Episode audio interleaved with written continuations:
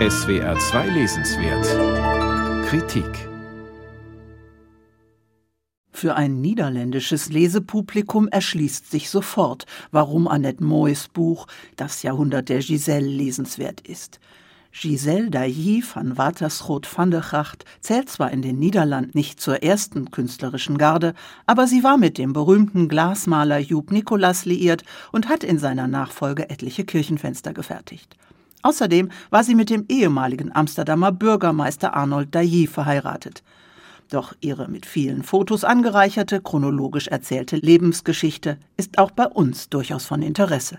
Beispielsweise, weil Giselle während der Besetzung durch die Nationalsozialisten zwei jüdische Jungen in ihrer Wohnung in Amsterdam versteckt und weitere bei Freunden untergebracht hat. Sie hat sie damit vor dem Tod gerettet, was ihr 1998 eine Ehrung der Holocaust-Gedenkstätte Yad Vashem eintrug. Vor allem aber spricht für das Buch über Giselle, dass Autorin Annette Moy lebhaft und fesselnd erzählen kann. Wertungen überlässt sie jedoch der Leserschaft.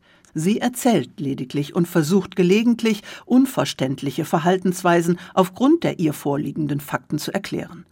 Es gelingt ihr ein wahres Konvolut von Material, Bücher, Briefe, Tagebücher, ja sogar Spickzettel sowie zahlreiche Interviews so aufzuarbeiten, dass die Leserin neugierig wird auf diese ihr bis dato unbekannte Giselle.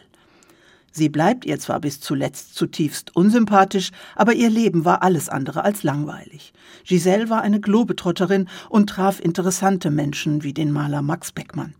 Die überspannt launische, sehr widersprüchliche und promiskuitive Frau aus der Oberschicht hatte verinnerlicht, dass sie zu einer Elite gehörte und benahm sich auch so. Wer sich für die Gepflogenheiten der nachgeborenen Anhängerschaft des deutschen Lyrikers Stefan George interessiert, sollte das Jahrhundert der Giselle unbedingt lesen. Weite Strecken des Buches befassen sich nämlich mit dem unter Hitler verfolgten George-Verehrer Wolfgang Frommel. Der scharte ab 1941 in Giselles Wohnung in Amsterdam junge deutschsprachige Männer um sich, mit denen er Stefan George huldigte. Castrum Peregrini, Pilgerburg, nannte Frommel diesen Kreis. Moys Buch trug im Übrigen dazu bei, den Vorwurf des sexuellen Missbrauchs dieser teilweise minderjährigen Jungen durch den charismatischen Frommel zu erhärten.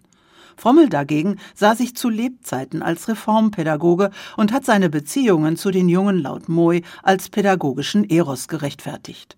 Ehemalige Mitglieder der Pilgerburg vergleichen den Kreis mit einer Sekte. Auch Giselle hatte eine sexuelle Beziehung zu Frommel und sie finanzierte den Kreis, der Lesungen und unkritische Gespräche über das Werk Georges abhielt und später auch eine Zeitschrift und einen Verlag betrieb. Frauen waren in den Versammlungen nicht zugelassen. Man ließ sogar Giselle manchmal spüren, dass sie wie alle Frauen minderwertig und eigentlich lästig war. Das schmerzte sie zwar, doch sie blendete es aus, schreibt Moy, so wie sie alles, was ihr nicht gefiel, aus ihrem Leben ausblendete. Auch Frommels Missbrauch von Minderjährigen. Die 1912 geborene Tochter eines niederländischen Geologen aus vornehmer, streng katholischer Familie und einer österreichischen Adeligen steckte bis zu ihrem Tod 2012 fast ihr gesamtes Vermögen in Frommels Georgekreis, der nach dessen Tod 1986 in eine Stiftung umgewandelt wurde. Während des Krieges war es für Giselle oft schwierig, die Gruppe zu ernähren. Außerdem riskierte sie Kopf und Kragen dabei. Die völlig unpolitische Frau war in katholischen Internaten weit weg von ihrer Familie groß geworden, und es zog sie wohl vor allem das familiäre, die enge Gemeinschaft an Frommels Kreis an, so der Schluss von Annette Moy. Durch ihre schillernde Persönlichkeit und ihr ausschweifendes Leben erinnert Giselle ein wenig an Gloria von Thurn und Taxis, denn wie diese inszenierte sie ihr Leben als Märchen. Und Märchen sind unterhaltsam.